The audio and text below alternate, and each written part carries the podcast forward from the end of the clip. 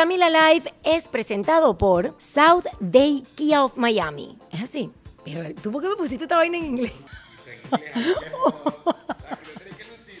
me ponen los eslogan de los clientes en inglés y me ponen a practice my English. Esto es un poco de una gente que está intentando hablar inglés. The Heart of Rum.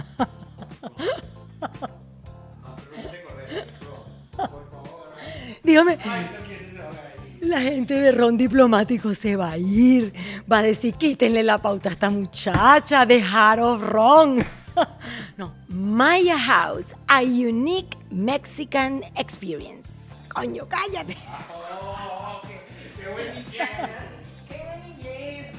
South Day Toyota en Kia, rent a car. It's not just a rental. Este se, este se pasó. Este, este, este trajo una carta en inglés. No, ahora sí, en serio.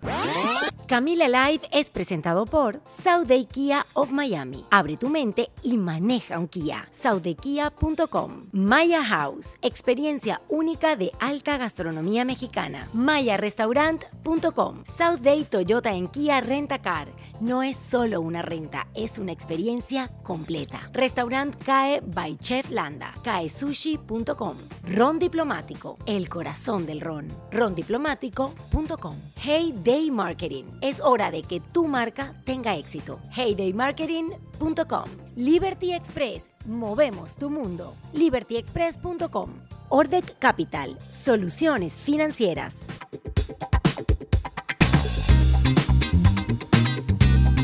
Hola, hola mi gente adorada, qué delicia un nuevo episodio de Camila Live. Are you ready? Hoy tengo un súper invitado, che, de lujo, es de allá de Argentina. Aunque con poco acento. Vos decís que tenés poco, yo te siento mucho. De, eso, de eso vamos a hablar. Miren, Julio Bebione es autor de 13 libros sobre temáticas espirituales, también es conferencista, tiene una escuela en inteligencia espiritual, comenzó su camino en todos estos temas hace ya 25 años y hoy tiene una gran comunidad a través de sus redes sociales donde también crea contenido para promover lo más preciado, el bienestar. Además, también dicta cursos, hace meditaciones, encuentros en vivo, etcétera, etcétera, etcétera. Y les cuento, amadas y amados seguidores de Camila Live, que a mí me encanta seguirlo porque cuando lo escucho me da paz. Muchas gracias. Bienvenido, Julio. Muchas gracias, muchas gracias. Bueno, si, te, si, sientes paz, la paz es tuya. Yo te recuerdo que estás en paz. Porque hay gente que puede verme que le doy otra cosa, pero también es de ellos, ¿no? Y creo que este es, este es el, este es el principio de una buena conversación, saber que lo que le pasa a uno es de uno.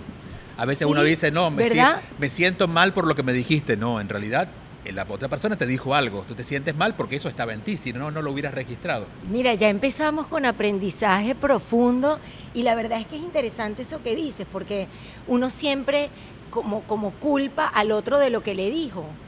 Es, tuyo, es tuyo. Tú no puedes, digamos, tú tienes que tener una referencia para lo que te dice esa persona, si no, no, lo entenderías. Claro. Entonces, si tú estás en paz, es posible que, no sé, que salgas a la mañana, veas que está lloviendo y dices, qué maravilla esta lluvia.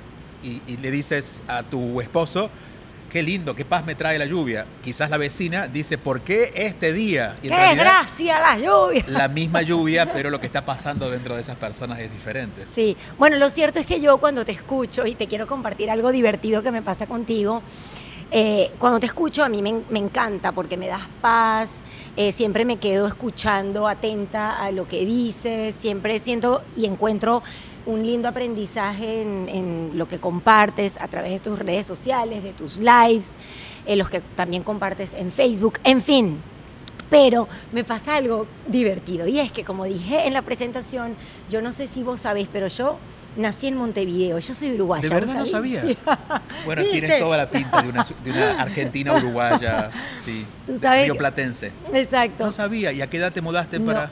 a los dos meses. Ah, ok, ok. Por eso es que... ¿Y tus padres son? Uruguayos ah, también. No sabía eso. Mi mamá, que en paz descanse, que eh, se fue a vivir con Dios hace eh, un poco más de cinco años, y mi papá uruguayo, vive en Venezuela actualmente y, mm, y, toda mi familia es de Uruguay. Entonces, esto te lo comento porque yo estoy súper relacionada con la cultura sureña, pues me criaron en esa cultura todos los años voy a Montevideo. he conocido muchos eh, argentinos y también uruguayos. Bueno, de hecho, iba al club uruguayo. En, yo he bailado tango en el club uruguayo de Caracas. Ah, sí, yo también imagino iba, que iba claro. bueno, yo soy de una ciudad eh, del centro occidente de Venezuela que se llama Barquisimeto. Ajá pero la, eh, conoces. ¿Y dónde está el padre Chulalo? El, pero, pero por favor, padre Chulalo. Aquí todo, mi equipo de producción es todo de Barquisimeto. Ah, sí, son todos guaros. No puedes, guaros, pero miren, ay, me encanta Julio. Y ganaste todos los puntos conmigo ya. He ido a Barquisimeto y fue uno de mis grandes fracasos. ¿Cómo así? Este, de verdad. pero tengo el recuerdo de aquella 20. Eh, iba, iba a un teatro, cuando empecé a ir a Venezuela, iba a un teatro, creo que es el Teatro Municipal. Un el Juárez, el Teatro Juárez. No, el Juárez fui después. Eh, ¿Cuál será? Juárez después me fue bien y lo llenamos. Pero era un teatro que nos dieron hasta creo que por canje. Era algo público. Un teatro como de 500 plazas. Y creo que era de la universidad. En la, la sala de la universidad. Puede ser, bueno. Bueno, la cuestión es que llegaron como 20 personas. Entonces, claro, había ah. solo primera fila y no había más nadie. Entonces yo lo que hice fue juntarlos, bajé y me senté con ellos en la ah. platea y dimos la conferencia allí. Pero Así fue mi debut en Barquisimeto. ¡Wow! ¡Qué lindo! Y vamos a hablar en, en, unos minutos y no quiero que se me olvide esta parte de cómo manejar los fracasos, porque me encantó la forma como compartiste. y fue un fracaso desde el punto de vista del éxito de un evento que es que venga gente. Para mí fue, bueno, comenzó una relación de amor con Barquisimeto a partir de eso, ¿no? Porque valoré mucho que esta gente hubiera llegado. Claro. sí, no, los fracasos son formas, son puntos de vista otra vez. Si uno sabe quién es, los fracasos obran a favor. El problema es que cuando uno no sabe quién es, crees que lo que te pasa te define. Entonces, claro, eres un mal conferencista o eres Y no, no te puedes poner... Los números del mundo son del mundo, no son tuyos. Claro. Y también Me estoy poniendo muy argentino en mi acento. No, Me ha sacado el argentino. Pero bueno, viste. Lo disimulo mucho generalmente, pero está saliendo. Y es que de eso quiero hablar, porque no te he terminado de compartir lo que yo siento, che. Bueno, viniendo. Perdón, y soy cordobés. Que hace sí, Córdoba. claro, exacto. el acento cordobés suele ser así, un poco más arrastrado. Sí. Entonces, ese fue mi acento de niño. Sí, lo, lo, la gente de Córdoba, para quienes no sepan, arrastra un poquito como las vocales. La segunda o tercera vocal. Lo que pasa es que cuando me mudé a Miami, demoraba mucho en explicar algo, entonces tengo que tomar un acento un poco más caribeño, ¿no? Porque si no está Ari explicándote todo lo que está pasando. Porque así hablan eh, eh, las personas de Córdoba, los cordobeses, exacto. Bueno, lo que te decía que me pasa, que no lo termino de decir, es que mi cultura, aunque soy venezolanísima, como ya ves, y súper guara, como muy bien identificaste, es sureña en el sentido de que a mí me crió pues mis padres, voy todos los años a Uruguay porque tengo toda mi familia en Montevideo. Y estoy muy cercana a la cultura y conozco muy bien ¿Viste esa forma que tenemos de hablar, de gritar, de decir cualquier cosa? Es yo digo que los uruguayos y los argentinos son súper espontáneos, son, muy gritones exagerados, dramáticos, ¿viste? En las mesas, ustedes no saben lo que son las mesas. Pero los uruguayos lo tienen, lo tienen mejor cultivado. Yo creo que el argentino en ese sentido es un poco más torpe. El uruguayo es mucho más gentil, ¿Sí? digamos, es más amable. Bueno, yo no sé. porque son menos, no sé cuál, no, tengo teoría sobre eso, pero, pero el uruguayo es, es menos impetuoso que el argentino. ¿Te parece? Bueno, yo no sé, pero mi familia es súper impetuosa. Mi familia en las mesas de los carnaval, mira, son divertidísimas porque todo el mundo grita, uno habla por encima del otro y viste que está haciendo este pelotudo, pásame la sal y déjate de joder. Entonces yo cuando te veo a ti tan calmado, tan... Em, ¿Qué me tomé? Yo digo, pero, pero ya va, yo me pregunto, Julio nunca perderá la compostura, ¿viste? No, andate a la puta que te parió. Este... Perdóname, miren cómo me está mirando. No, no, no, podría ser peor que eso, podría ser a la remil. Y eso lo comparto y quiero aclarar para las personas que están escuchando el podcast o que nos están viendo a través de YouTube que, que esto es parte y eh, confírmame o, bueno, o, niega si no es así, como parte de, nuestra cultura y, me meto un poquito en ese saco porque sí, tengo cultura sureña, como de hablar eh, de una forma desenfadada, como muy espontánea. También los sureños meten bastante el tema de las groserías en, digamos, en su día a día. ¿Es así o no? Yo te diría que en general la gente del mm. interior es menos acomplejada que la gente de las grandes capitales. Ay, pero cuando quieres decir, cuando dices... Por eso decimos las cosas como son. Y por eso ah. dice, pero qué eh, ese es como del interior. No, porque en realidad los del interior, yo vengo de un pequeño pueblo además, de 2.000 habitantes. Entonces, los del interior no tenemos tanto prejuicio y tanto complejo. Elaboramos menos. Entonces decimos las cosas como son. Y si lo sentimos exagerado, lo decimos exagerado, ¿no? Entonces, digamos que la gente, digamos, quizás una persona de Caracas, una persona que cuida un poco más su forma de decirle, decirlo, y por ahí te encuentras un guaro que te lo larga como es. Y ni decir del maracucho, que te lo va a ah, gritar, cantar. Ah y, lo va a convertir en una, en una gaita, ¿no? Bueno, bueno, es una maravillosa comparación los maracuchos que lo gritan, lo convierten en gaita o lo dicen a su estilo y de una forma que resulta hasta divertida con los argentinos. Entonces lo que me pasa a mí cuando te veo a ti es que yo me pregunto, pero Julio nunca perderá la compostura, Julio nunca dirá tres gritos y tres groserías. La verdad es que no. Eh, me encantaría, de hecho, a veces poder hacerlo. Sería mucho más liberador, pero no. Me ayudó mucho también ser del interior. Cuando uno ah. nace en un pueblo, sí uno se toma otros tiempos, tiene otra forma de mirar la vida, hay una cierta profundidad que encuentras en todo, a la hora de comer comes, no estás comiendo y haciendo cosas. Ah, Entonces creo que ese acelere no lo tengo. Soy un poco ansioso en muchos otros aspectos, pero en mi carácter no lo tengo. Y después con el tiempo uno va madurando, ya van casi cinco décadas, que para algo tiene que valer. Por su, el aprendizaje, ¿no? uno se da cuenta que, a ver, que enojarse tampoco te sirve demasiado, que levantar la voz no te van, no te van a escuchar más, al contrario, te escuchan menos. Entonces uno va aprendiendo a, medirse, a ser eh, un poco más prudente, que creo que la prudencia es una, un aprendizaje pendiente en, en Latinoamérica en general. Sí. Somos muy imprudentes sin saberlo, porque no somos irrespetuosos en realidad. Podríamos serlo si tuviéramos mala intención, pero somos imprudentes. Preguntamos lo que no corresponde, levantamos la voz en lugares que no. Por ejemplo, no sé, ir, a, ir a, un restaurante en Buenos Aires o en cualquier lugar de Latinoamérica, pero ya que tocamos Buenos Aires, y poder conversar no es tan fácil porque la, gente habla muy fuerte, como si estuvieran solos, o como puede pasar en Maracaibo también, que son los, argentinos de, de, Venezuela.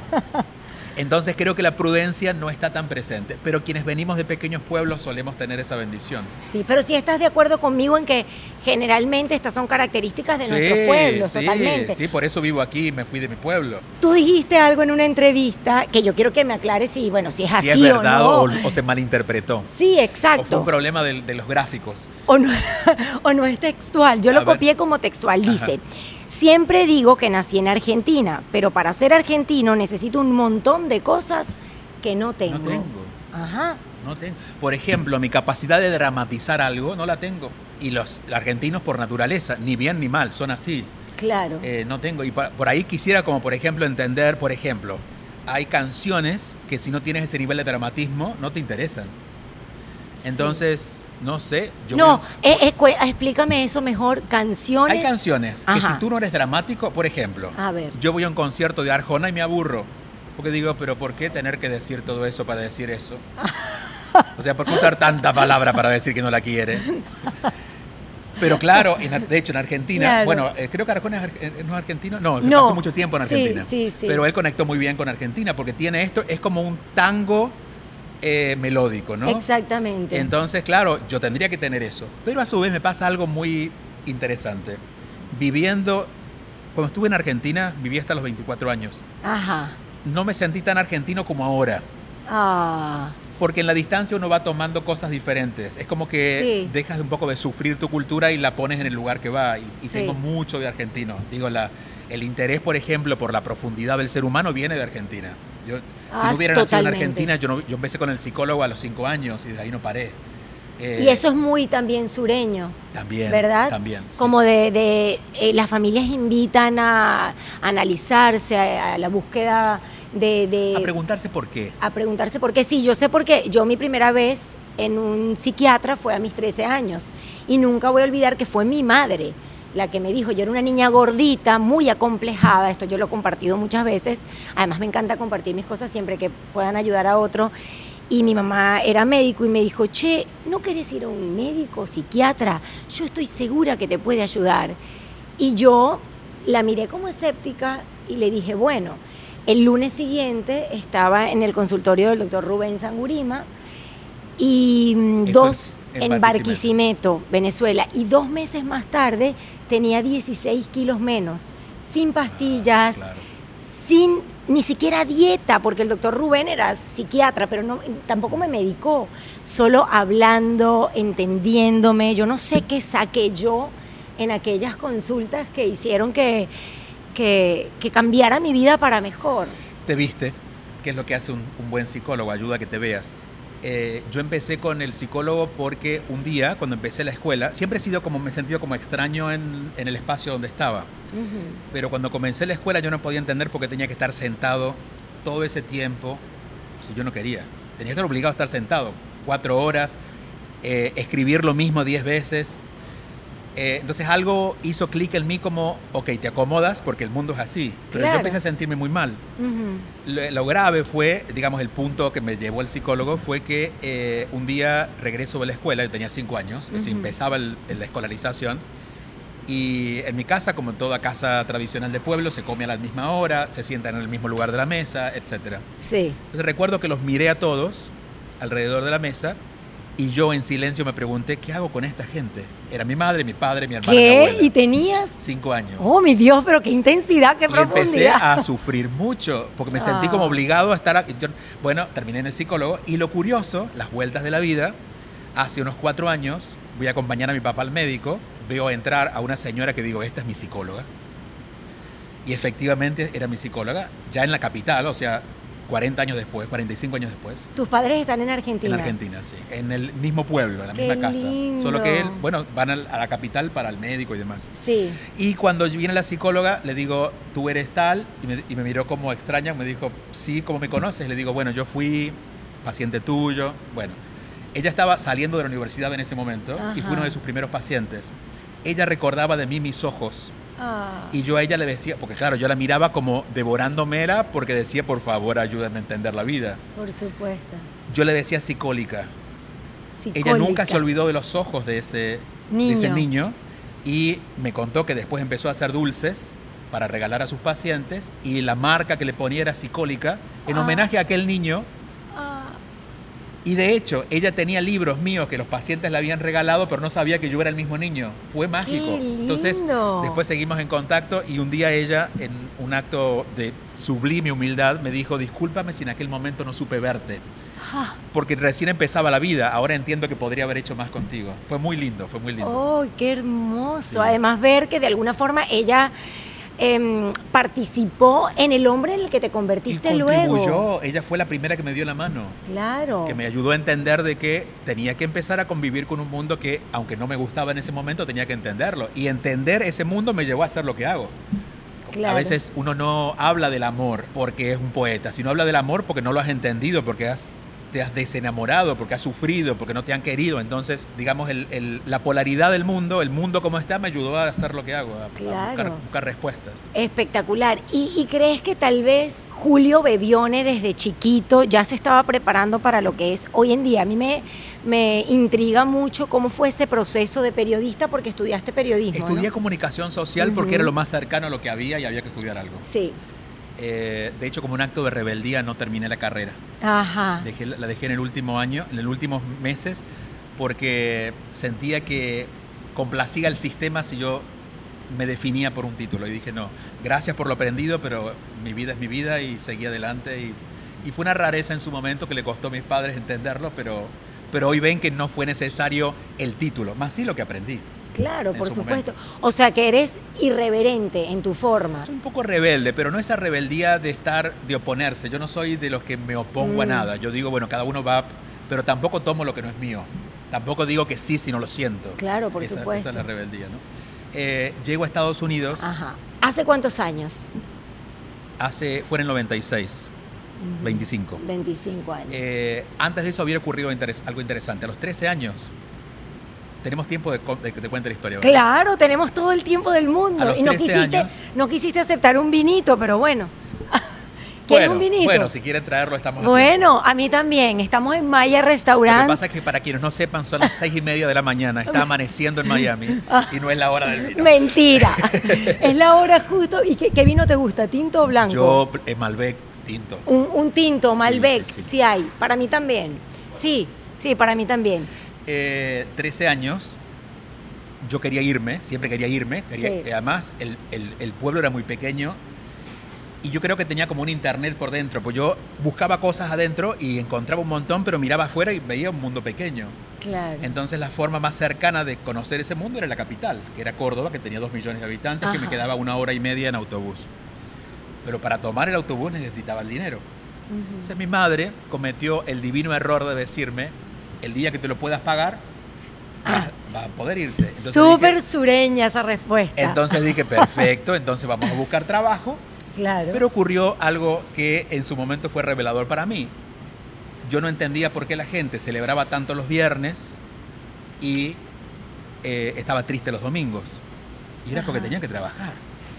Y dije, yo no quiero tener esa vida. O sea, si yo me meto a buscar trabajo, no quiero vivir sufriendo los domingos como toda esta gente que está triste porque mañana hay que trabajar. Dígame la gente que detesta los lunes. Tú sabes que mi día favorito. Porque no hacen lo que les gusta. Y está bien que lo detesten en ese caso. Claro. Pero elijan otra cosa. Por supuesto. Entonces, ¿qué es lo que me gustaba hacer? Lo único que me salvó en ese momento, que mi psicóloga me lo recomendó, era juntarme con gente mayor que yo, con quienes podía hablar y me podían de alguna manera entender. Entonces yo era el niño alimentado con galletitas por todas las señoras mayores de mi pueblo. Eras el, el viejito. Y me gustaba mucho escuchar y conversar y era así. Mm. Entonces dije, si yo lo que me gusta es conversar, voy a buscar trabajo en la radio. Había en mi pueblo una radio muy pequeña. Ay, qué divino. Pero fui a tocar la puerta de la radio, que era una radio en aquel momento que andaba, era un cable que daba vuelta por todo el pueblo y a cada casa entraba un cablecito, radio circuito cerrado, como, un cable de televisión pero de radio. Bueno, consigo un trabajo allí, me dan un programa de dos horas que se llamaba Prohibido para Mayores, ese fue el título que le puse. Wow. ¿Y el título también tuyo? Sí, sí, sí, lo puse. Y en realidad sabía que lo iban a escuchar la gente grande pero decirle prohibido para mayores es como para llamar la atención. Por supuesto. Este va a decir. Tremendo título, by the way. Entonces, desde ahí comienzo un trabajo hasta lo que me vine a Estados Unidos. Siempre estuve en radio, porque fue lo que más me gustó hacer estando en radio... ¿Y de qué hablabas en ese programa de, radio? De, lo que pasaba en el día. Ah, Siempre tenía una opinión. sí, imagino que poníamos música, pero...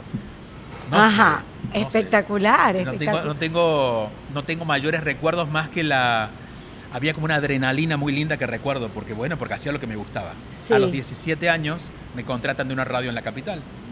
Esa radio que me contrata pasó a ser la número uno. Entonces yo pasé a ser como una figura de radio en Córdoba en los años 90.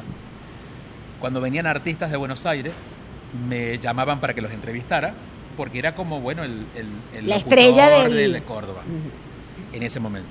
Y bueno, conocí mucha gente, pero cuando yo descubrí que me quería ir del país, a todos los que eran de afuera del país yo le decía, después de la entrevista, le decía, mira, yo siempre me he querido ir, si tú sabes de algo. Empezaste a hacer tu camino silenciosamente. Bueno, ni tan silencioso.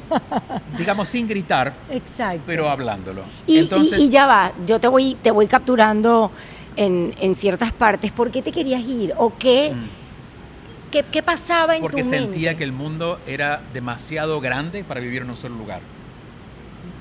Digo, a ver, con lo, con lo grande que es el mundo, que a su vez en ese momento, insisto, no había internet, no había nada yo intuía que el mundo era grande. ¿Cómo me iba a quedar solo en un, solo lugar? Por supuesto. Bueno, entonces, eh, entrevisto un día a un nuevo artista español, que después te voy a contar quién es, Ajá.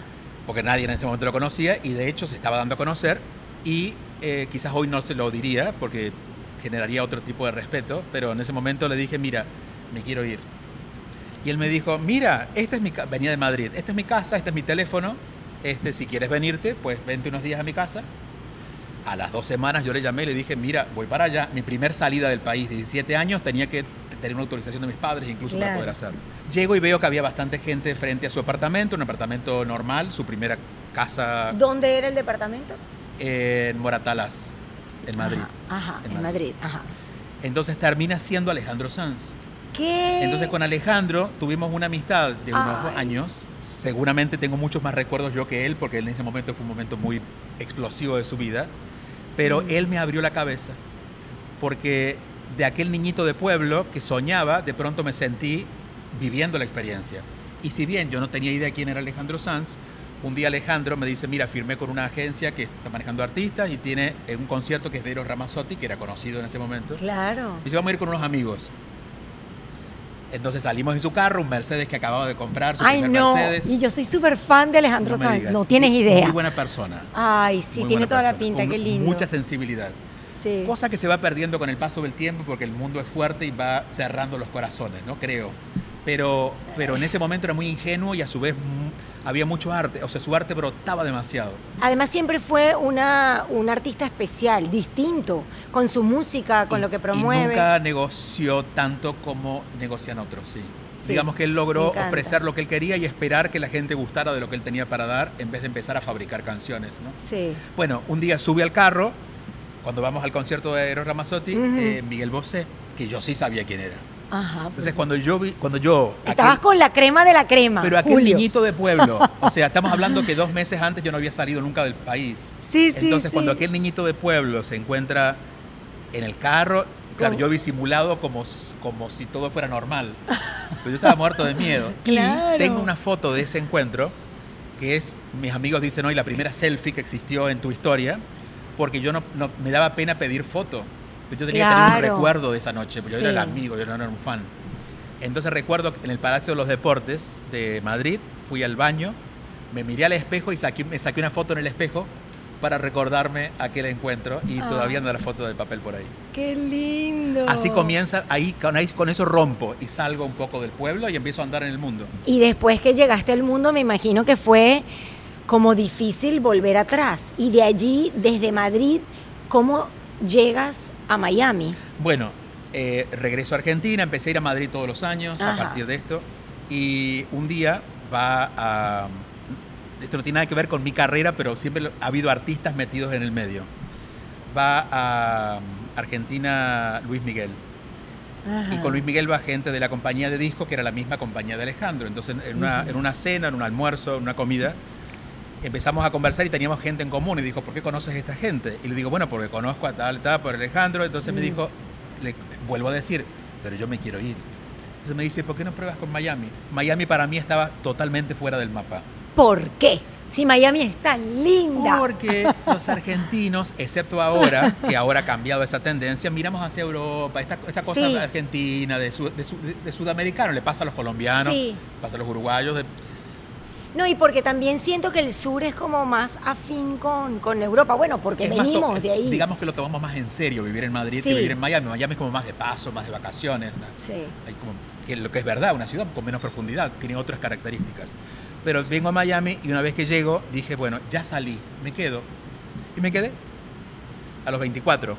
Estuve ilegal cinco años Oh. porque hice trámites que nunca funcionaron con abogados que aparentemente no eran real, no sé, qué sé yo, uno, uno tenía tanta idea de cómo hacer las cosas. Claro. Y a su vez, estar ilegal no era tan grave en aquel momento, en los años sí. 90. Sí. Este, hasta que todo comenzó y estando aquí en Miami, encontrándole un poco de sentido a, qué vine, eh, empiezo a ir un montón de clases. gracias. Muchas gracias. Está llegando nuestro vinito en Maya Restaurant. ¿No conocías este restaurante? Es No. Ah, sí. Tienes que venir a comer riquísimo. Ahí te están sirviendo Ah, para que por el nombre, pruebes. gracias. Porque él es el que él, él es el que tiene El que catador. el catador. Yo la verdad es que soy Gracias. El Malbec que- nunca falla. Malbec El nunca. peor de los Malbec es un buen Malbec. De verdad. Sí. Bueno, está De bueno verdad. ese dicho. Muchas Sí, gracias. así que sigue. Gracias. Bueno, y vamos, muchísimas gracias, Ale. Siempre nos atienden divino aquí en Maya. Salud, bueno, salud, salud, mirándonos a los ojos. Con salud. la- voy a hacerlo. con la derecha está bien, ¿no? Porque Con la derecha. George, George, George. dice, con la izquierda nunca. Con la izquierda Con nunca. la izquierda murió. Por, exactamente. Salud nuevamente por eso. Por todo lo que viene para Latinoamérica, que va a demorar, pero ha empezado a moverse. En el nombre de Dios, amén. Las personas que están en su casa viendo, busquen un tecito, un vinito, para que se relajen con nosotros y disfruten. Y vamos por dónde. Llego Ah, a Miami, entonces empiezo a ir a clases de X. En ese momento la espiritualidad no era algo que se hablaba. La gente todavía tenía miedo de hablar de yoga, por ejemplo. Esto es una Ajá. locura. Sí. Pero hace 25 años, yoga era como una secta. Entonces la gente decía, Sí. bueno, voy a reunirme con mis amigas, unas- unos ejercicios. Sí. Entonces imagínate hablar de espiritualidad no siendo relig- tradicionalmente religioso. Ujú. Entonces empiezo a ir a, a todos estos subgrupos ¿no? de Ajá. gente que hablaba de espiritualidad y en todos me pasa que yo hacía preguntas, los demás decían, Julio, vuelve a preguntar eso y me convertí en el que preguntaba en nombre de la gente, porque nadie se animaba a preguntar. ya va, pero ¿de dónde nace este grupo? ¿Tú? No, estaban, los grupos estaban. Ah, había en grupos. Averiguaba, había un grupo de Reiki, un grupo de no sé qué. Y tú te metías y eras como el, y eres el vocero del grupo de alguna forma. Bueno, me convertí porque nadie preguntaba y yo veía que no entendían, pero nadie preguntaba y yo era el que empecé a preguntar. Exactamente. Entonces esa gente me dijo, Julio, ¿por qué tú no armas un grupo? Ajá. Dije, mira, no es mala idea. Entonces comencé un grupo, pero para hacerlo diferente, comencé los viernes a las 11 de la noche en Collins y la 23, en South Beach. Que en ese momento, si en este momento era de fiesta, en aquel momento, aquel momento era mucho más. Era mucho más under la fiesta que había en South Beach. Entonces era como, como a este se le ocurre hacer algo de espiritualidad en el medio de aquella locura. Y tú dijiste, mi fiesta es espiritual. Entonces, claro, generó todo un movimiento de gente muy joven a raíz de ese movimiento, esta gente me pide que hiciera un retiro, te lo voy a sintetizar, hago un retiro. Para eso hago algo que se pareció a un libro, que no era un libro, pero era un material que yo entregué en ese retiro. Eso llamó la atención y me llama la, para Semana Santa del año 2015, 2005, una periodista de agencia de noticias jefe de España. Me encanta que no te estoy dejando hablar, creo que... Me encanta creo que eh, estoy yendo en contra de tus preceptos, que es que tú siempre hablas. No, no, no, no, no. No, pero cuando tengo invitados me gusta escucharlos, obviamente, y me gusta además que hice este podcast para promoverlos a ustedes, así que habla tú todo lo que quieras. Y yo te voy preguntando cuando... Cuando haya dudas. Cuando haya dudas. Entonces, tengo estas, estas, estas, esta gente que me pidió el retiro, hago este panfleto de alguna manera. Esto llama la atención en Semana Santa porque dijeron que, la gente hace fuera de lo tradicional en las iglesias. Y una agencia de noticias española, la agencia F, estaba preparando un reportaje sobre un contrarreportaje sobre Semana Santa. Como qué es la que la gente hace en Semana Santa, buscando espiritualidad sin llegar directamente a una religión tradicional. Me llaman para esa entrevista, que iba a ser parte de un reportaje, pero la persona que me llamó me contó de su hija, empezamos a tener una conversación, parece que algo resonó con lo que le dije y me dijo, yo quiero devolverte lo que hiciste por mí en esa conversación, voy a hacer una entrevista sobre tu trabajo. Ay, qué lindo. Ella en la conversación de ida y vuelta se ve que ella me había preguntado si tenía un libro. Se ve que yo le mm. dije que sí o que quería tener un libro, no recuerdo. La cuestión es que ella saca esta, otra vez no había Google, yo no me enteré hasta que me llaman de Telemundo Qué difícil la vida sin Google. Bueno, hoy sí, era, más, eh, era mucho más fácil en muchos sentidos, pero bueno, me llaman de Telemundo y me dicen, tú eres Julio Baviones y bueno, tenemos aquí un cable de agencia F, dice que tú tienes un libro, queremos que vengas a presentarlo para el programa de la mañana. Y yo dije, yo no tengo ningún libro, pero entendí que la mujer había entendido eso. Entonces nunca lo negué. Y dije, un libro. Ay, sí, lo que pasa es que ha habido un problema con la editorial, va a demorar un mes más en salir. Y lo escribiste. Corté con la productora y lo que había escrito para aquel, para aquel grupo lo convertí en un libro. ¡Qué bien! Las editoriales no me querían eh, publicar, entonces llamé a una editorial de Córdoba, le pedí 500 libros, me lo mandaron por, por DHL, abrí una cuenta en Amazon, puse los libros en mi casa para enviarlos por correo uno por uno, me fui a la televisión, estaba viendo ese programa una periodista de revista Vanidades, me hace una entrevista para Vanidades y sale todo en Latinoamérica, eso todo en un mes. Y a partir de ahí se abrieron los caminos. Nunca más este, pude dedicarme a hacer otra cosa. Y qué bendición hacer lo que realmente es tu pasión, lo que te encanta. Siempre quisiste irte, por el lado de la espiritualidad. Sí, pero no de la manera formal que lo hago hoy. Y te voy a dar un ejemplo. Eh, uno de mis trabajos mi, primero, mi primer trabajo, de hecho, fue delivery de pizzas. Eh, cuando la gente, y yo, era una pizzería muy pequeña en Miami Beach, yo atendía el teléfono, sobre todo en el turno de la mañana, y yo mismo llevaba la pizza. No hacía la pizza porque no sabía, pero éramos dos empleados. Entonces cuando la gente llamaba, yo escuchaba su voz y pensaba, ¿quién sería? ¿Qué le pasaría? ¿Por qué hablaría así? ¿Por qué estaría ansioso? ¿Por qué? Y tenía esos 30 minutos hasta encontrarme con la persona cuando me abrí la puerta y ver la cara y ver si coincidía con lo que yo había imaginado. Ya estaba trabajando en lo que yo quería trabajar. Por eso trabajaba, no sé, 12 horas por día en un carrito sin aire acondicionado, pero lo pasaba muy bien, porque siento que ya estaba haciéndolo, ¿no? Entonces, Hoy lo hago de una manera mucho más cómoda y más formal, pero siento que eso siempre me ha acompañado, desde hablar con las señoras en mi pueblo. Bueno, por supuesto, desde que a los cinco años quisiste ir al, al, psiquiatra.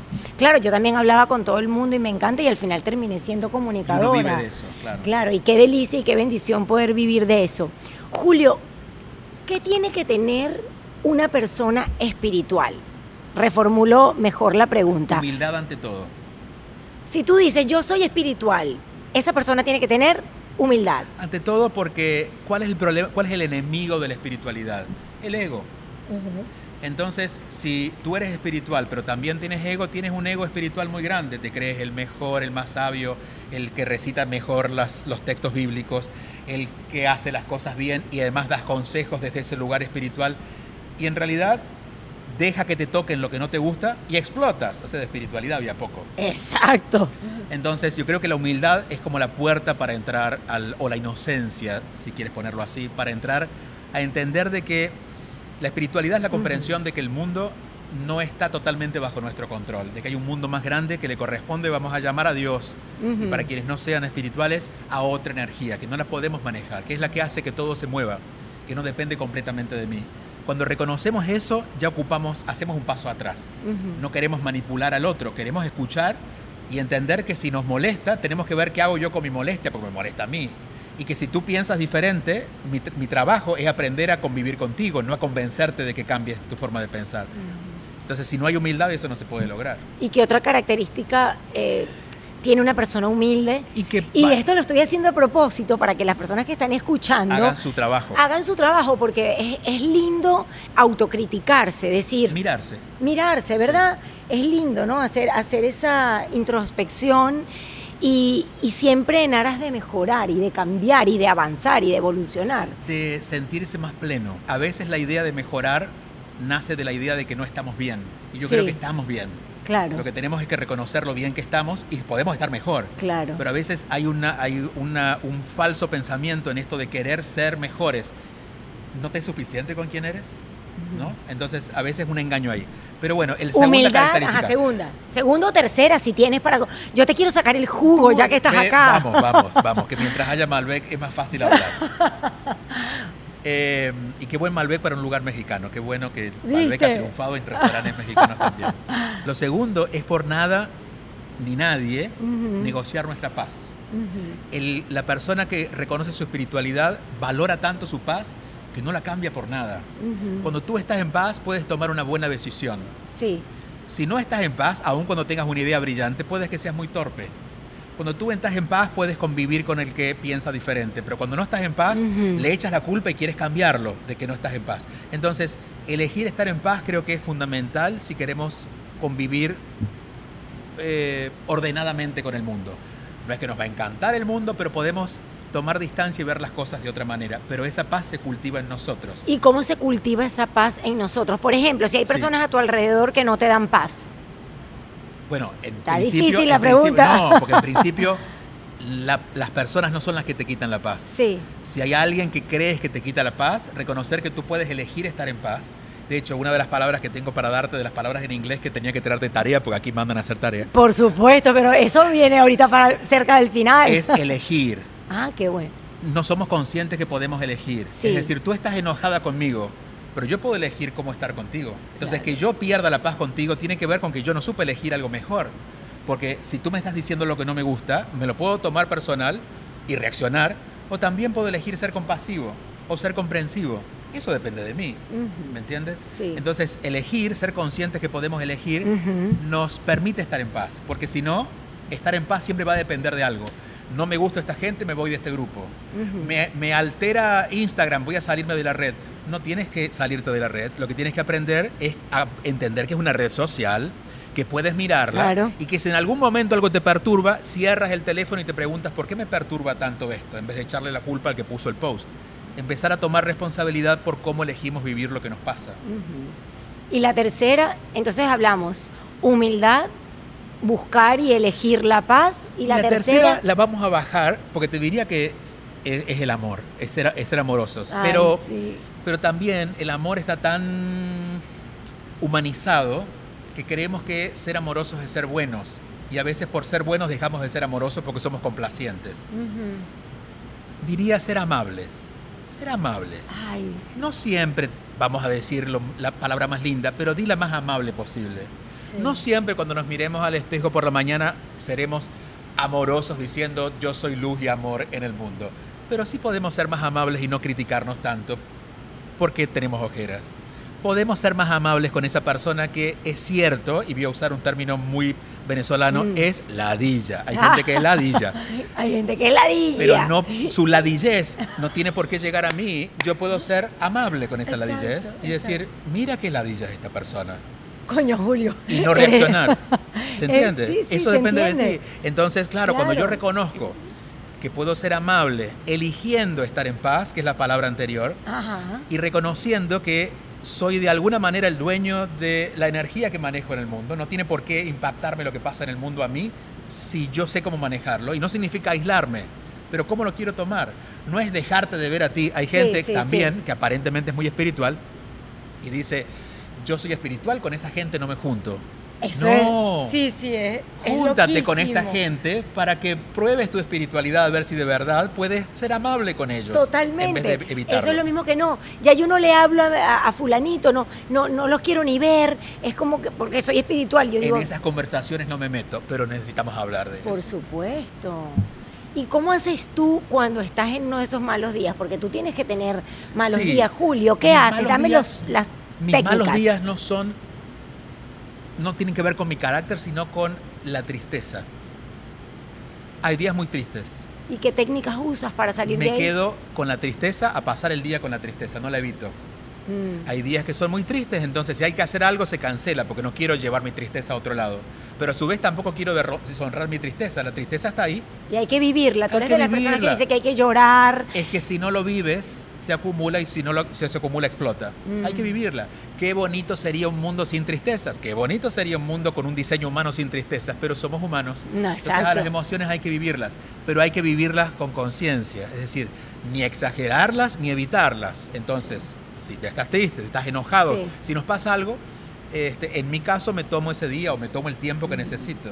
Y también darlo a conocer, es parte de la humildad mm. que todos necesitamos. Si estoy ah. triste, le cuento, bueno, digo, yo no tengo este como estoy buscando un término también venezolano. Me encanta. Hilachas sería para ah. nosotros los argentinos, pero no tengo, se le vio la costura, no tengo costuras. no tengo costuras. Digo, en todo caso, las costuras que tengo las dejo ver tú, tú, tú, comentas, yo cuando estoy molesta, yo llego a mi tienda, a mi oficina y digo, no me soporto ni yo hoy, tengo un súper mal día, no me soporto ni yo, pero siempre tratando de verdad de ser amable. Y se lo explicas a otros. Sí, se lo explico, no me soporto. Ahí aparece la humildad, no es que voy a fingir, no, cuéntale, estoy triste, hoy estoy triste, sí. hoy estoy enojado, hoy me pasa esto. Entonces también las personas que te quieren van a cuidarte. Sí, claro. Porque si yo estoy contigo y tú estás triste, ese día no vamos a hablar de algo que sé que es incómodo para ti. Al contrario, quizás hago silencio y te pregunto, ¿qué te quieres? ¿De manzanilla o de tilo? Ah. Pero te atiendo, ¿me entiendes? Es así. Y el enemigo de la espiritualidad, algo que tú digas... El miedo. Ah, es que el miedo es enemigo de todo, Julio. Sí, es el gran, es el diablo, es el diablo en términos, sí. en términos, este, es terrible el simbólicos. Miedo. También el miedo, el miedo hay que entenderlo y esta es otra, otra falsa idea del ser humano que cree que puede desvincularse de los miedos. Cree que tener miedo es como que no, no entendió algo. Tengo miedo. Lógico que tienes miedo, porque si estás en el mundo, el mundo incluye el miedo. Digamos, y, y, dónde nace el miedo? De la percepción humana. La mente, nuestra mente humana, mm. no tiene capacidad de entenderlo todo. Entonces, cuando no sabe algo, lo inventa. Ese es el miedo. Mm. Fíjate, yo no mm. sé. Vamos a, vamos a pensar esto. Los encontramos en el parqueo, cuando tú traías tu carro y yo el mío yo podría pensar, ¿Eh? ¿de qué vamos a hablar? ¿Será que, será que, será que todo lo que ella me pregunta yo voy a dar en la talla en lo que ella quiere escuchar? ¿Será que ella me va a caer bien? ¿Será? Todo eso es miedo. ¿Por qué? Porque me estoy ocupando, como la mente no sabe porque no te conoce y te conocía solo a través de los videos. Y nos estamos conociendo literalmente, hoy. Literalmente, El miedo es eso. El miedo son invenciones que tenemos porque la mente no logra comprenderlo. Entonces, ¿para qué sirve el miedo? Si yo voy por la calle y veo la luz roja, gracias al miedo yo logro parar, porque tengo identificado. pero yo no le puedo preguntar a, la, a mi mente, que me va a hablar con miedo, sobre qué hacer con mi vida. Si esto es un encuentro entre dos seres humanos, no puedo dejar que mi miedo defina cómo va a ser la conversación. ¿Me entiendes? Sí, se dice, hay un dicho que de hecho dice se sufre más por lo que uno imagina que por lo que verdaderamente pasa. Literalmente. Es, así. es que si no, no sufriríamos. De hecho, este, este, restaurante que estamos se llama Maya. Maya. Maya, en, eh, en realidad es una palabra hindú. Maya sería este, mexicano, pero Maya es una palabra hindú que significa ilusión. ¿Ah, sí? el mundo de las ilusiones. En realidad, Maya, los mayas descubrieron también eso. Los mayas decían que en el 2012 íbamos a entrar a la sala de los espejos, que era darnos cuenta que nos estábamos viendo reflejado en todos. Algo parecido tiene la cultura hindú y habla de Maya. Maya, ¿qué es? Lo que me invento. Creo, o sea, yo creo que tú eres como yo te imagino. Y tú crees a su vez que yo soy como tú te imaginas. Entonces, a veces nunca llegamos a conocernos, porque yo me relaciono con la que yo me imaginé de ti, tú te relacionas conmigo según tú me imaginaste, en realidad nunca nos conocimos. Dice una, un cuento, una vez que escuché, dice, ellos se casaron y fueron muy felices hasta que se conocieron. Oh, mi Dios, qué duro. Porque, pero eso es lo que nos pasa, porque el enamoramiento es eso, es pura ilusión. Pero cuando empiezas a conocerte, ahí es donde aparece el amor, ¿no? Julito. Tú imaginabas que yo hablaba tanto. Yo no, de verdad, hoy no me conozco, no paro de hablar. Pero me encanta, además me encanta la gente que habla mucho y sobre todo que nos enseña con lo que dice. Gracias por eso. Y que nos regala. Y te lo he dicho, yo me quedo escuchándote en silencio, que es difícil silenciarme a mí. bueno, pero he ganado la batalla. ¡Bravo! Me encanta porque además me gusta mucho aprender de otras personas.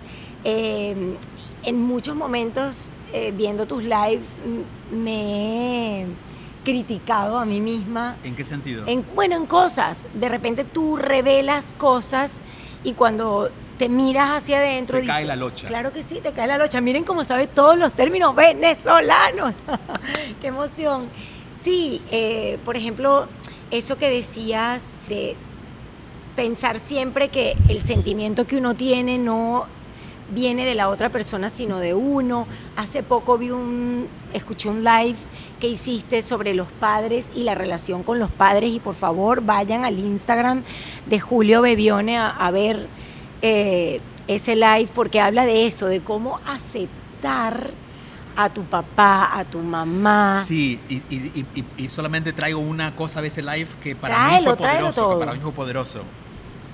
Nosotros, en el mundo de las ilusiones, tenemos una ilusión muy grande con nuestros padres, como nos pasa con las parejas. Sí. Pero con los padres nunca terminamos de matar esa ilusión. Seguimos pensando que los padres tienen que parecerse a aquello que nosotros queremos, que nos hayan dicho lo que nosotros queríamos escuchar. Y claro, los pobres padres... Que carga. Son personas. Obvio. Entonces cuando tú puedes ver que es esa persona que también eligió ser tu padre, es una persona como la vecina, como el señor que te cae bien y el otro que te cae mal, todo eso también son tus padres, tú actúas con más compasión y dejas de pedirle tanto a ellos. Y por otro lado, te das cuenta que fue un acto de vagancia de nuestra parte, si ya tenemos más de 18 o 19 años, en nuestro caso, en mi caso al menos, superadísima la etapa. Y en el mío también, mi amor, más del doble. Ah, Creo que son muy buenas luces, porque, bueno, ni siquiera porque te veo muy bien. Ay, también. Pero ¿qué ocurre? Cuando nosotros empezamos a vivir nuestras propias frustraciones, empezamos a buscar la responsabilidad en ellos. Y entiendo que si tu padre a los 5 años te dijo tú no vales nada, si te trató mal. Entiendo que a los 5 años sufriste, pero después de los 20 años, 30 años, 40 años, seguir diciendo, no, yo tengo este carácter, no puedo, no puedo ser cariñoso porque mis padres no me lo enseñaron, pero llevas 20 años en pareja, aprende a pasar la mano bien. Claro, Entonces, por supuesto. estas cosas son las que hablamos en los lives. Sí, no, no, no, tus lives son como... Yo me divierto mucho. Empezando a entrar en, la, en, en nuestro Spanglish, Price Priceless. De verdad, no tienen precio, por favor vayan a escucharlos y siempre tiene la palabra que hace que a uno, eh, hablando en términos coloquiales, le caiga la locha. Todos me gustan, pero ese de los padres me encantó y se lo reenvié a varias personas que sé que necesitan escucharlo, porque esa es otra, de repente tú escuchas algo y dices, bueno, conmigo no va yo, gracias a Dios tengo una relación divina con mi papá y, y que nace de, entender que, es una, persona, independiente. Eh, siempre he sido como súper dominante con mi papá porque soy dominante con el mundo entero, con, con todo el mundo, porque es mi personalidad. Bueno, sí, y eso es lo que eres. Eh, y hay una parte de en ti también de él y de, o de ellos, ¿no? Sí. Eh, una de las cosas, digamos, el mejor cierre que nos puede pasar con nuestros padres, que te veía como cuando hablabas de tus padres, la expresión que tenías, es que terminemos admirándolos. Ah, sí, sí, sí. Y esa es como la coronación de la relación. Y es que pasamos por esa admiración, después pasamos por el enojo porque no son lo que esperábamos.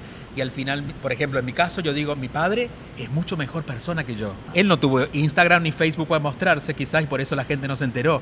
Pero es mucho, o sea, yo ya llevo más contaminación de la que él ha tenido en sus 75 años. Entonces, claro, lo puedo ver ahora.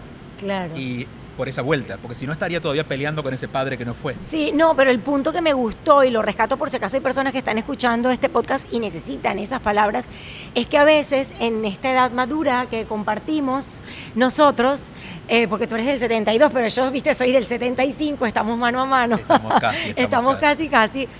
Eh, a veces uno quiere cambiar a los papás quiere que sean distintos o quiere, y la verdad es que no, tus papás son personas independientes y, eso pasa mucho en, a nuestra edad, que queremos que sean como nosotros queremos y no es así. Entonces, si necesitas escuchar estas palabras, ve al live de Bebione. Hablando de palabras, vamos a las words. Exacto. Let's hear how, is your English?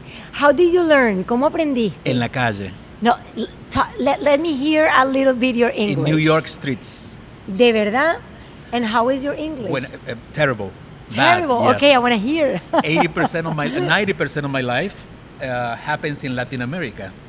So I never had the chance to practice. But I, am not hearing a terrible English. Because uh, your wine make you feel good about my English. no. I, I moved to New York in 2010, uh-huh. and since then, because of my neighbors, uh-huh. I started talking in. Uh, I, I started using my English because I, I, I, don't have to use it.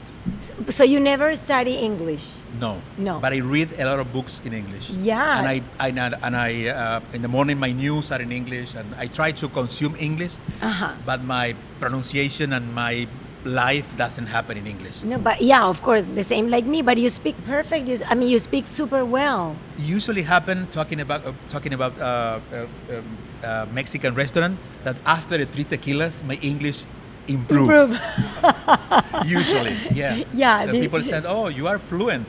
Yeah. So what happened is fear. It's not that it's not that I do, I don't know the, the language, but it's the fear of speaking, making a mistake. Yeah, that, that, that was going to be my question. Are you afraid to speak, to make mistakes when you when you go to some place?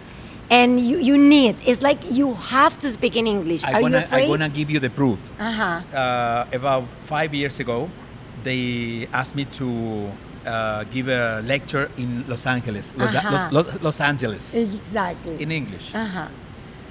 And I said, if they invite me, it's because they believe that I can do it.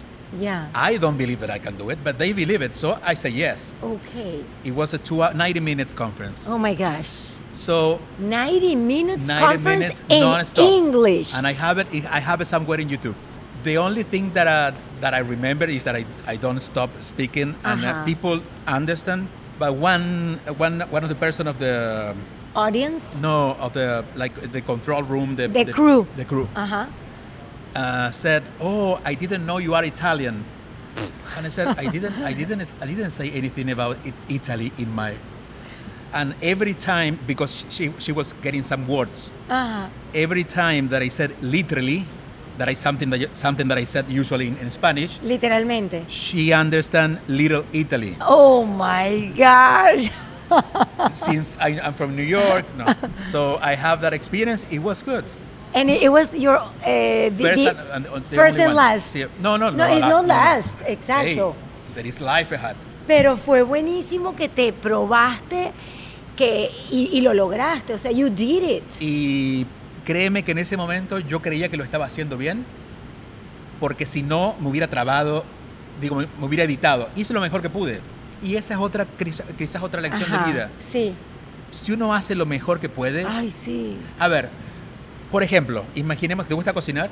Si tú cocinas, no, No. no, no, tú no cocinas. Mira, mira, yo casi, o sea, No has visto, y ahora me recuerdo una vez vi un video tuyo que no, decía no, que no yo soy terrible. Además me parece física nuclear, Pero ¿qué pasa? Imaginemos esto. Ujú. Un día tú me invitas a tu casa y yo te digo, prepárate unas arepitas. Ah, bueno, las arepas sí me quedan buenas. algo más complejo. Eh, ¿Qué se come en Barquisimeto? Comida criolla. Eh, bueno, comida criolla, carne, carne, carne. Prepárate una, una, carnecita de esas. ¿Cómo es que se llama? Carne, hepatica de grillo se llama. Pero eso es una carne dificilísima de hacer, pero ajá. Entonces, tú me invitas a que yo pruebe tu carne. Yo sé que no cocinas mucho, ah. pero sé que hiciste tu mejor esfuerzo. Esa carne es valiosísima y vamos a hablar toda la vida de aquella carne. Entonces no necesitas hacerlo bien, necesitas hacerlo. Generalmente esas personas, quizás la que hayan ido a esa conferencia, se han quedado con la idea de que yo no había hablaba muy bien inglés, pero vieron otras cosas que se pudieron llevar de ese momento. Claro, y cuando tú empezaste... animarse. Claro, animarse, avanzar, dar el primer paso.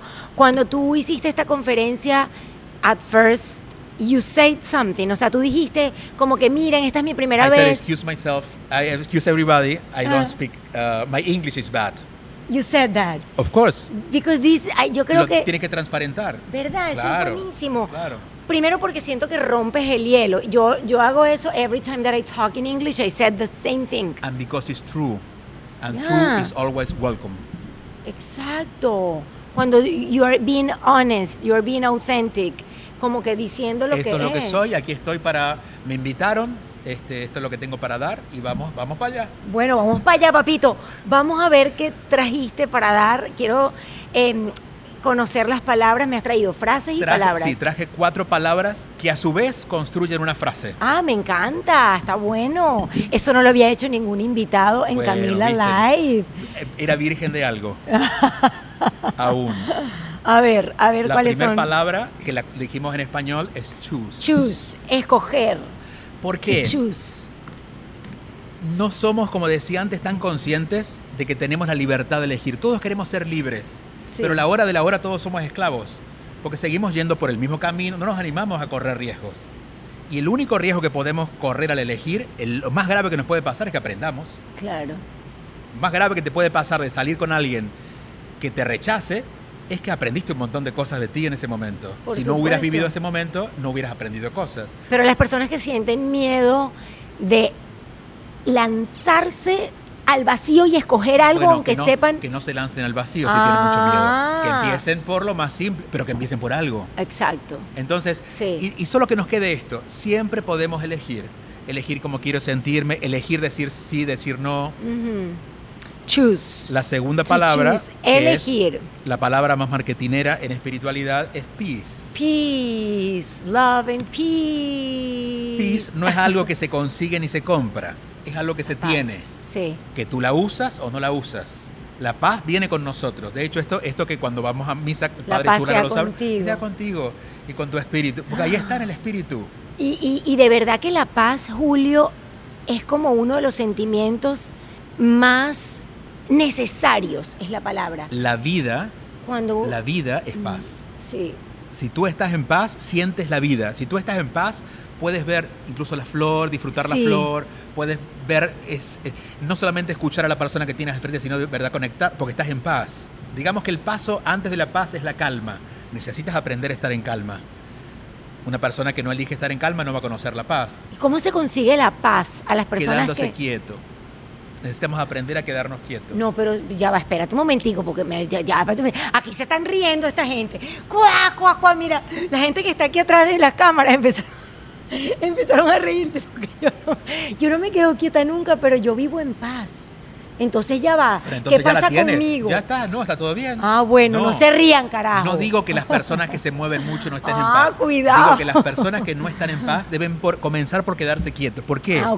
Porque la persona que no está en paz, que necesita encontrar calma para sentir su paz, sí. está siempre ocupándose de algo. Claro, tal vez es como un mecanismo de defensa para olvidarte, puede para ser. Distraerse, para distraerse. Para distraerse y no ocuparse de lo que realmente tiene que ocuparse. Hay gente que es muy vaga. Sí muy perezosa, sí. aun cuando se la pasa trabajando todo el día. Porque la verdadera pereza o vagancia es no ocuparte de lo realmente importante. Que eres tú mismo. Que es lo que necesitas atender. Sí. Claro, exactamente. A veces eres tú, a veces serán tus hijos, a veces, pero, pero es lo más valioso y la prioridad de ese día. Sí. Bueno. Y la not. cuarta. Not ah, es la tercera que no la dijimos. Sí, perdón. No. No. ¿Por qué, la, ¿por qué le puse no?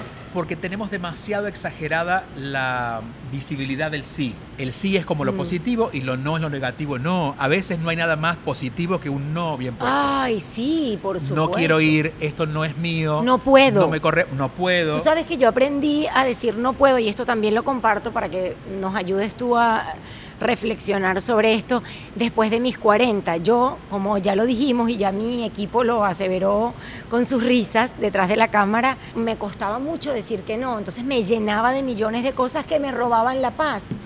Y después que pasé los 40 años, como que entró esta etapa de madurez en mí y empecé a entender que yo tenía que aprender a decir que no. Y, y no y no sin excusas, sino que no puedo, no me gusta hacer eso, no me hace sentir bien. Mira, no siempre, digo, acepto que sea gente que te interese explicarle por qué, no hay que, porque ese es el problema a veces de decir mm. que no, y es de cómo se lo explico, no tienes que explicarle. Ah, si quieres solamente tienes que ser amable.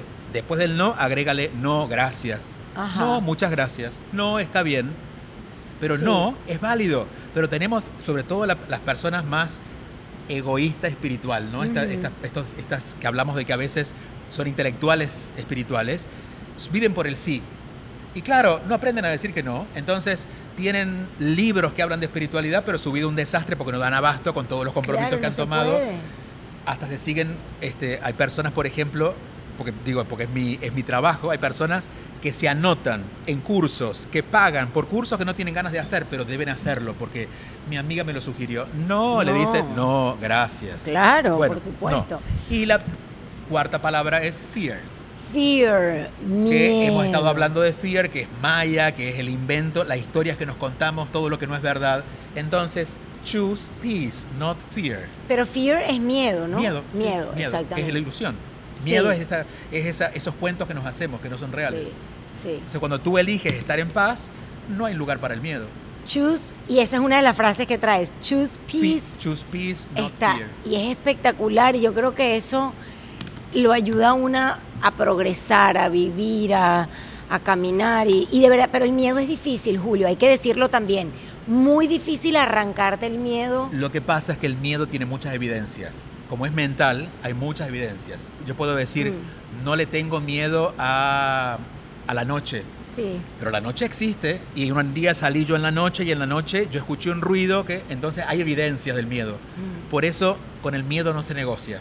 Lo que no se siente en paz, que es miedo, no le pones atención.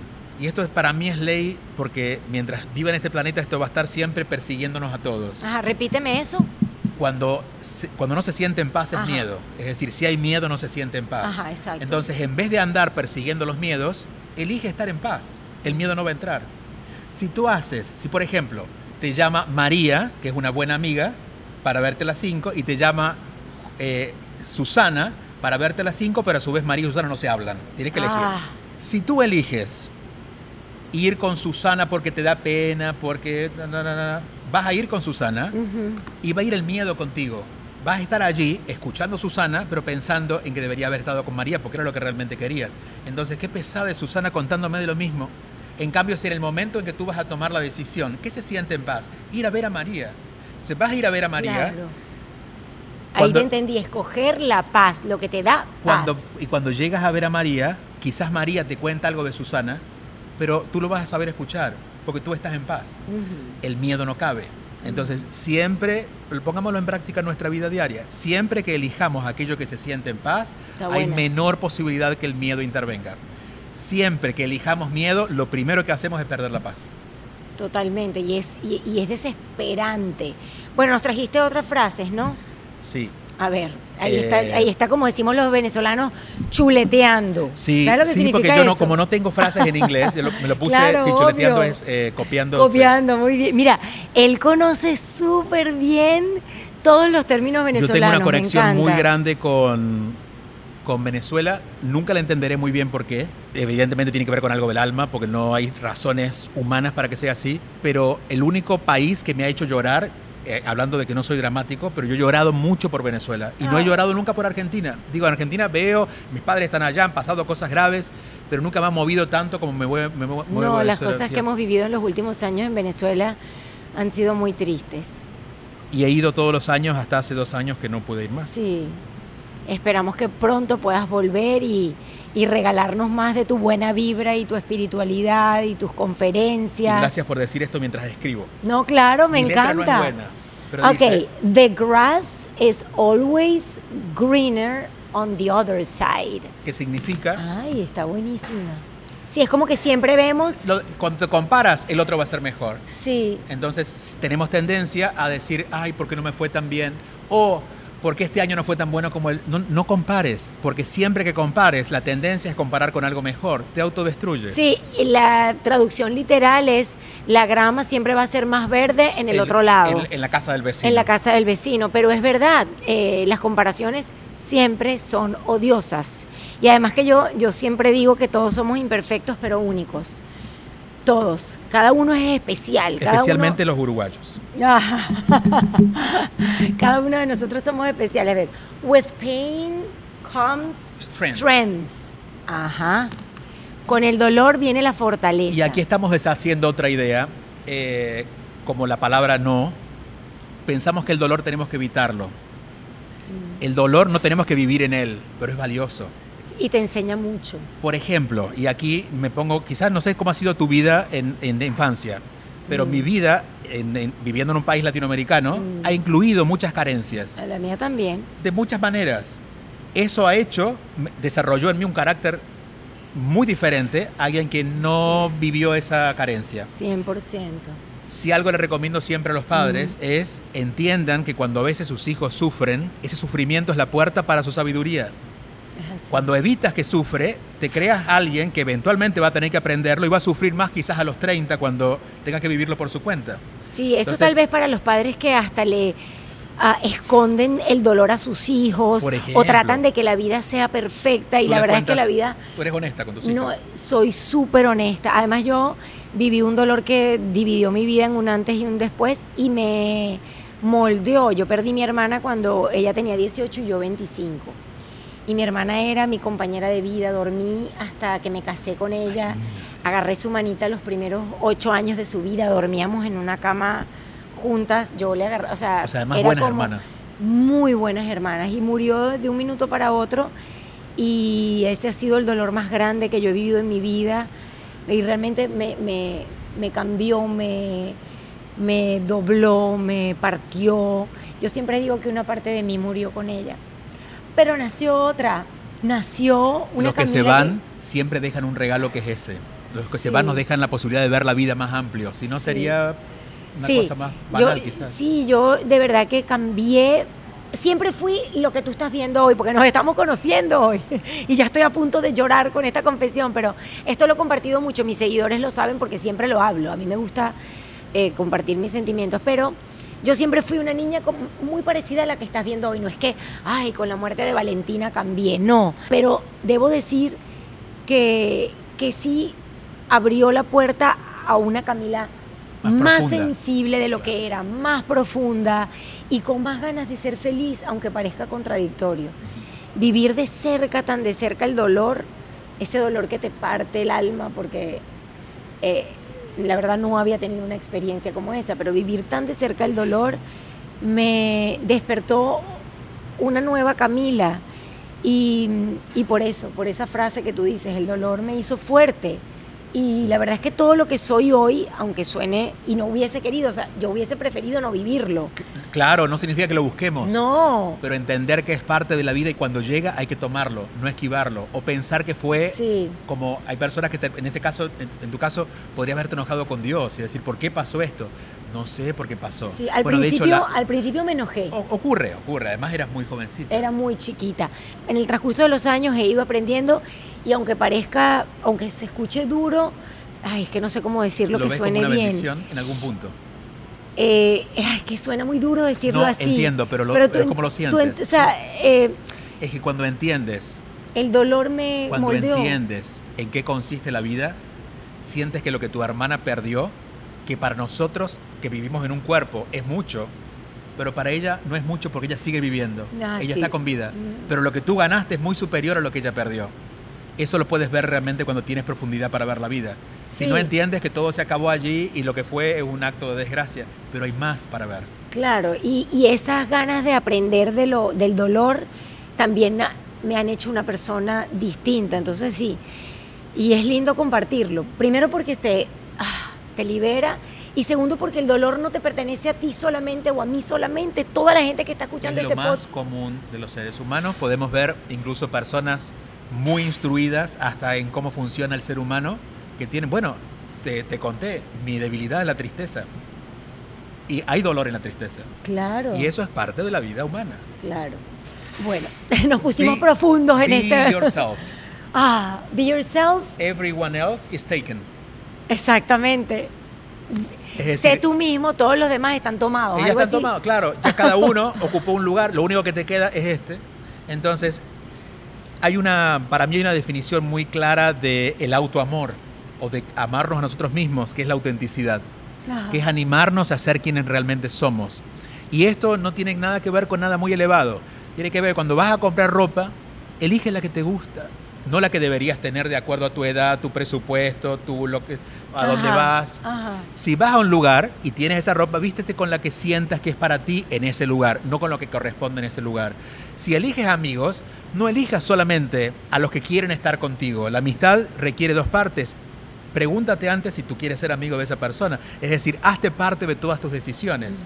Entonces, cuando empiezas a encarnar, digamos, cuando tu vida se llena de ti, de hecho, dejas de necesitar del mundo, porque ya estás bien. Puedes compartir, divertirte, pero dejas de necesitar estar con amigos, necesitar esa ropa que te van definiendo tu vida, ¿no? Has traído unas frases espectaculares y también me ha traído de regalo este libro 300 365 intenciones para vivir en paz. Uno de tus 13 libros, Julio. Sí, ese nació de las redes. ah, ¿de verdad? Por 10 años todos los días escribí una intención en Facebook, Instagram. Empecé en Facebook, luego pasé a Instagram y Twitter. Y el año pasado dejé de hacerlas. Mejor dicho, estoy repitiendo, pero ya dejé literalmente de hacerlas. Entonces junté las que para mí eran más memorables y las resumí en ese libro. Espectaculares. ¿Y dónde las conseguimos? ¿Dónde podemos conseguir este libro? Donde encuentren libros. En Amazon. En Amazon. Este, Mira, Julio, y antes de despedirnos de este podcast, sé que haces como retiros. Son retiros donde la gente duerme. Cuéntame un poquito de eso. Hay de todo. Hay unos que les llamo day camp, que son de 4 o 5 horas. Hay otros que son eh, bootcamps, que son weekend, que es de viernes a domingo, o en Nueva York son de jueves a domingo, y ah, ahí sí se quedan a dormir. Imagínate de visita a la casa de tu amiga. Una cosa es ir a tomar el té, otra cosa es quedarte en pijamada todo el fin de semana. Lo que se vive es diferente. Entonces los retiros nos permiten ir un poco más profundo a veces que lo que da una conferencia o leer un libro. Y, me permite a mí también conocerlos más y conectar de otra manera, porque en este mundo donde nadie tiene tanto tiempo, el hecho de separarnos de nuestra vida cotidiana ya es un, paso hacia nosotros. Y me imagino que van personas que tienen algún tipo de dolor o necesidad, carencia. Hay de todo. Sí. Sí. Yo siempre digo que quienes tengan mucho dolor, quizás, mucho dolor, quizás tienen que ir a un psicólogo. Sí. Porque hay, hay que hacer un trabajo más básico. Como comenzamos hablando en este podcast. Y después yo puedo acompañarte, porque quizás tu dolor no va a permitir que ni siquiera lo que te digan lo puedas escuchar. Es así. Eh, entonces, digamos que si alguien, mira, el, entre las personas que eh, usan mis libros y que hay una característica y son personas que ya están bien, pero sienten que hay un vacío. Como... Mm no sé, eh, ya son mamás, está todo bien, pero hay algo ahí que está faltando y, y esa es la espiritualidad. Es que yo creo que, por lo menos en mi caso, hablo por mí, uno siempre está en la constante búsqueda de, aprender y de nutrirse y de, y de conocer un poquito más, es lindo. Y el gran secreto detrás de esa búsqueda es que te estás buscando a ti. Claro. Eh, solo que estás buscando una parte de ti que no tiene que ver con la que tú conoces y por eso la estás buscando por fuera, ¿no? Entonces ese camino de, de la gente me habla del mundo, yo les, traigo el mundo a ellos y, juego eso todo el tiempo hasta que se dan cuenta que todo pasa por ellos. Y de los formatos, hay uno de nueve meses que es la escuela, que la inicié el año lindo. pasado. Ah, sí, hablamos al principio. Sí, la escuela de inteligencia espiritual, que, que bueno, que es un trabajo mucho más profundo porque son todas las semanas. ¿Y en qué tienes, me imagino, uno, un, site online para que las personas puedan entrar? La escuela está en escuela de inteligencia espiritual.com. Ah, espectacular. Y si no, van a mi site que es juliobebione.com. Bueno, buenísimo, porque seguramente hay personas que ya quieren hacer este retiro y compartir contigo un poquito más. Yo feliz de haber compartido contigo. No, pero no, ya no me voy a ir sin hacerte una pregunta que desde el carro venía pensando. ¿Cómo hace una persona que trabaja la espiritualidad eh, y que está constantemente en las redes sociales, porque a través de las redes sociales promueves la espiritualidad y es tu trabajo, sí. para desconectarse, que también lo recomiendan tanto? ¿Te desconectas de las redes sociales? Eh, hasta hace tres años no la soltaba. Porque tenía mucho miedo a perder, eh, a perder lo orgánico que hay. Me tomó tres años encontrar un buen equipo. Y ahora eh, ya nos conocemos suficiente como para que ellos puedan, digo, todo lo que sale en redes es mío. Claro, sí, pero, pero a qué hora ponerlo, el, diseño, entonces desde el diseñador que tiene conmigo 18 años, desde eh, apenas comenzamos, hasta las últimas chicas que han llegado hace dos años, entienden de qué se trata lo que hago. Incluso, por ejemplo, pasa con mis organizadoras de eventos. Por ahí hay organizadores de eventos que me dicen, Julio, tenemos este evento, son grandes organizadores, te vamos a pagar tanto. No me interesa porque no me conocen a mí me interesa que me conozcan. Entonces, mis organizadoras son personas que alguna vez se acercaron y dijeron, Julio, ¿por qué no has venido? Bueno, así nació la compañía de Caracas. En Caracas hoy es una, empresa muy grande que se dedica a hacer eventos, pero que nació de, ellos vinieron a un retiro que di en coche y dijeron, Julio, ¿qué tenemos que hacer para que vengas? Empezar.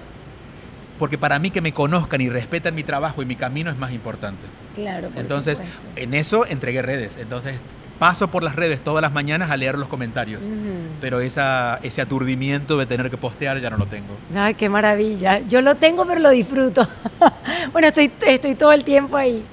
Julio. Yo no, no, disfruto redes. ¿De verdad? No, ni, ¿No ni, como, ni como consumidor, no. ¿No te gustan? ¿Qué es lo que no te gusta de las redes? Que hay un nivel de... Digo, cuando yo quiero ir al teatro pago la entrada y sé que son dos horas.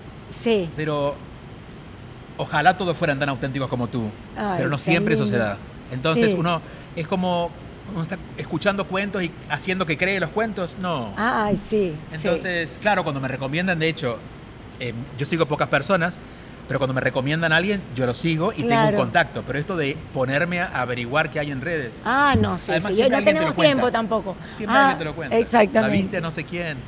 Julio, me encantó conocerte Igualmente. Siento que mm, toda la gente que escucha Camila Live va a estar muy feliz de escuchar este podcast. Me alegro si es así y si no sepan disculparlo. No, por favor, estoy segura que lo van a disfrutar y que te conozcan y que te sigan y que te acompañen y mm, que vayan a tus... Eh, que nos veamos por ahí. A tus encuentros, debe ser divino. A lo mejor un día me acerco a uno. Cuando quieras venirnos, me cuentas. Me encantaría. Te deseo lo mejor del mundo. te voy a dar un beso. Gracias. Mi amor, gracias. Además que conoce Barquisimeto, nuestra gente, nuestros términos.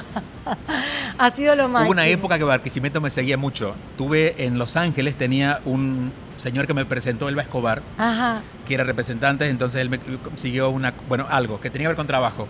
Entonces yo digo, un señor que vivía hace 40 años allá, pero más guaro no podía ser. O sea, Barquisimeto por todos lados. Hubo una época de Barquisimeto que me parecía, no importa dónde sea en el mundo. Bueno, y ahora te van a seguir un gentío de Barquisimeto Los saludo y, espero verlos pronto. Muchísimas gracias, Dios te bendiga. Ay, no te pregunté rapidito, ¿y eh, tienes alguna religión? Eh, no, como religión no, pero si hubiera un formato religioso, yo creo que todo lo que haga el bien, la ética sería mi religión. Yo creo que una persona ética ni se hace daño ni hace daño. Y creo que de alguna manera es la religión más práctica que podemos tener. Después afiliémonos a lo que sea, pero seamos éticos. Yo siempre le digo a mis hijas, eh, porque tengo una hija que es muy religiosa y con esto finalizo, siempre le digo, mi religión es hacer el bien. Y me lo recordaste. Y después tengo muchos amigos, el Padre Chulalo en la católica, tengo amigos budistas. Este, de hecho, muchos sacerdotes me dicen, Julio, cómo me gustaría andar como tú, más libre. Pero bueno, yo elegí este camino. Claro. Bueno, gracias, mi amor. A ti. Dios te bendiga. Gracias a ustedes por acompañarnos y será hasta la próxima con mucho más de Camila Live. Camila Live fue presentado por Day Kia of Miami. Abre tu mente y maneja un Kia. SouthDayKia.com. Maya House, experiencia única de alta gastronomía mexicana. MayaRestaurant.com. South Day Toyota en Kia Renta Car. No es solo una renta, es una experiencia completa. Restaurant CAE by Chef Landa. CAESushi.com. Ron Diplomático, el corazón del ron. Rondiplomático.com. Hey Day Marketing. Es hora de que tu marca tenga éxito. Heydaymarketing.com. Liberty Express. Movemos tu mundo. LibertyExpress.com. Ordec Capital. Soluciones financieras. Camila Live está disponible en Spotify, Apple Podcast y Google Podcast. Y si quieres vernos en video, te espero en mi canal YouTube.